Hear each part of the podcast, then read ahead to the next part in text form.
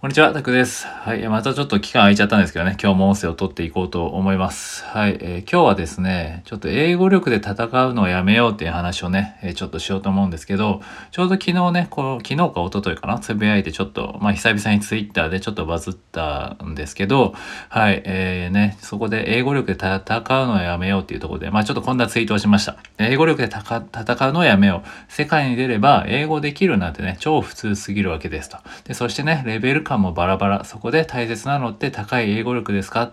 えー、違いますよねと、えー、最低限コミュニケーション取れる英語力があればまずは十分で、そこからはね、え、人間力プラス提供できるスキル。で、言葉の巧みさはね、そんな重要じゃないっていうね、えツイートをしたんですけど、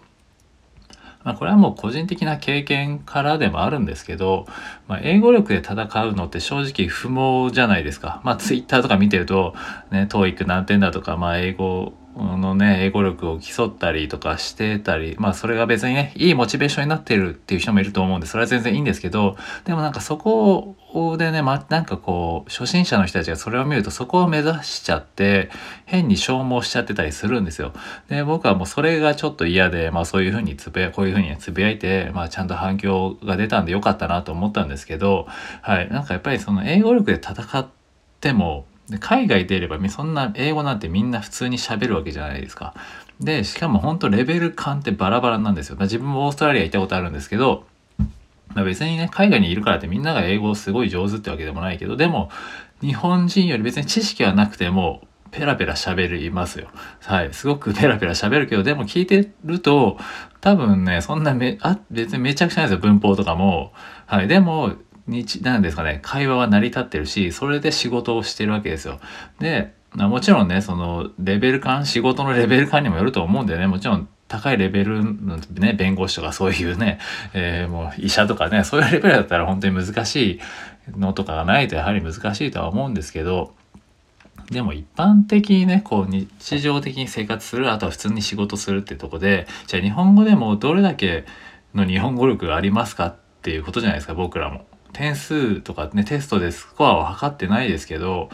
じゃあ、僕らは日本語のネイティブですけど、じゃあどれだけの日本語力があるかって、測ったらもしかしたらすごいレベル低いかも。で、例えばよく外国人のね、なんかネイティブとかもね、え、実際テストやると全然取れない、 TOEIC とかも取れなかったりする人いるって言ったりするんですけど、まあ同じだと思うんですよね。なんで基本的にしかも僕らにとっては英語なんて第二言語なんで、じゃあそれをね、なんかめちゃくちゃに高めて時間を使って高めるって個人的にはめちゃくちゃ効率悪いと思うんですよね。それよりかは本当にじゃあ魅力あるそのコミュニケーションの仕方とか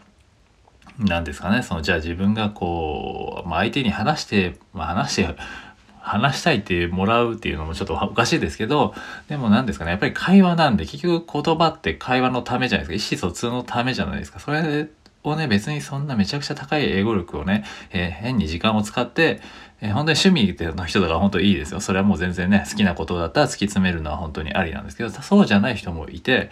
ね、僕は本当全然いらないんですよ。高い英語力なんで。別にまあ、その目の前の人とコミュニケーション取れれば OK ぐらいの感じなんで、正直ね、それでも仕事できてますし、はい、実際それでね、バイリンガル教育のスクールマネージャーとかもやれてましたし、まあ、それでも全然低いですよ。僕は全然英語力めちゃくちゃ低いですけど、でも、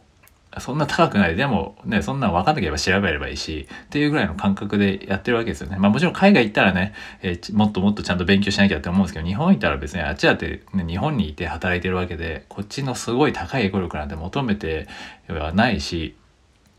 最低限ちゃんとその意思疎通、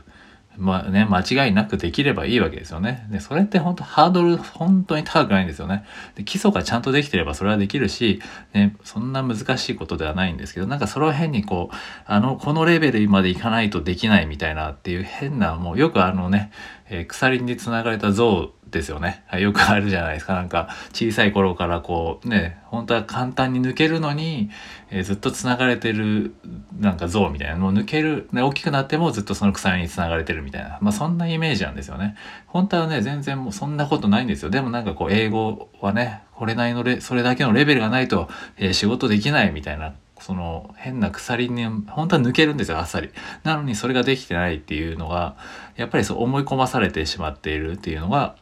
あるかなっていうのはすごくね感じて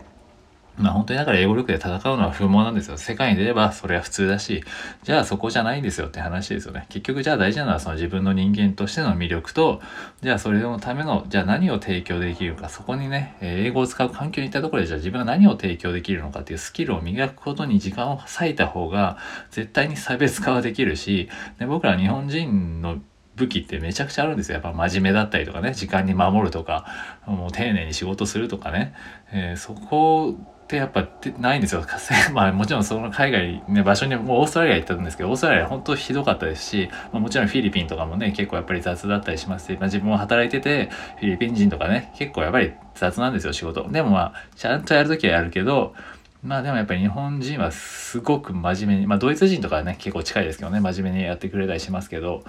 はい、なんで、やっぱりその、何ですかね、自分がそこに行くため、言葉ってそこまでのレベルいりますかっていう話なんですよね。うん。っていうとこでその英語力で戦うのはやめようっていうとこでね、まあこれだけ反響あったんで、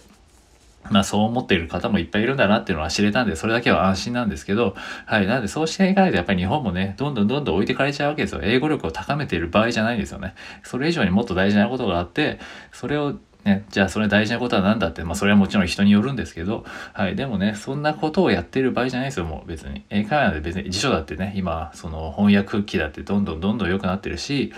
最低限ね、コミュニケーション取れる、ね、っていうのが大事じゃないですか。そのそのコミュニケーション能力をじゃあどう高めていくのかっていう、ね、そこはじゃあ例えば聞くスキルもそうですし、質問するスキルもそうですし、そんなのと実際難しくないわけじゃないですか。で、まあもちろんじゃあリスニングできませんじゃあどうしますかって言ったら、もうそれはでもやっていくしかないわけですよね。うん。だそんなの一緒じゃないですか。日本語だって僕らって最初は何回も何回も聞いて理解できるようになったんで、それはもうじゃあできないんだったらじゃあ何回も聞くしかないし、何回も喋るしかないし、ね、やることはシンプルなんですよね。ただそれをその前にね、伸びる前にやめちゃってるだけで、やめなければ英語なんてそんな大したものでもないし、そんな大層なものでもないし、崇めるものでも本当ないんで、はい。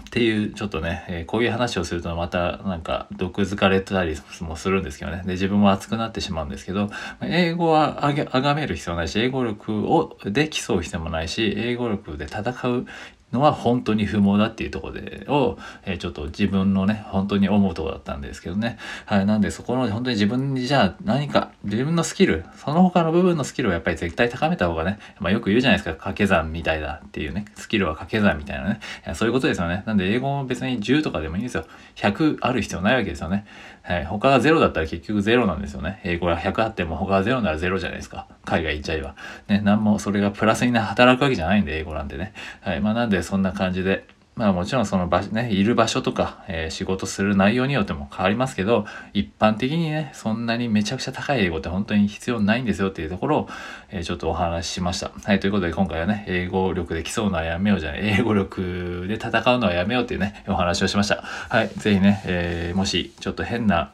不毛なところに入ってしまっている方は、一回ちょっとね、階段降りて、もう一回見直して、じゃあ自分はどのレベルが必要なのかっていうのをもう一回見直してから、英語学習を進めると、かよりね、もう少しこう、気持ちも楽にね、えー、取り組めるかなって思います。はい。もっと気軽に楽しくできるものなんで、はい。そんなに難しくね、自分でハードルを上げる必要はないです。まあ、周りがハードルを上げてるっていうのはありますけどね。はい。そこは気にせずで、自分の目の前のハードルを飛び越えていけ、いけばいいだけなのでね。はい。ぜひそうしていきましょうということです。はい。ちょっとね、ほん5分ぐらいで終わらせようとしたんですけど、はい。いつもつい長くなりがちですね。はい。ということで、今回はね、以上です。はい。金曜日なのでね、4月ももう3分の1終わりましたけどね。はい。まあ、なんだ、だからなんだって話ですけど、はい。まあ、き、これからね、金曜日か。えー、ね、花金ですからね、まあ、まだコロナとかいろいろあるんで、体調に気をつけていきましょうということで、今回は以上です。はい。ではね、お聴きいただきありがとうございました。では、失礼します。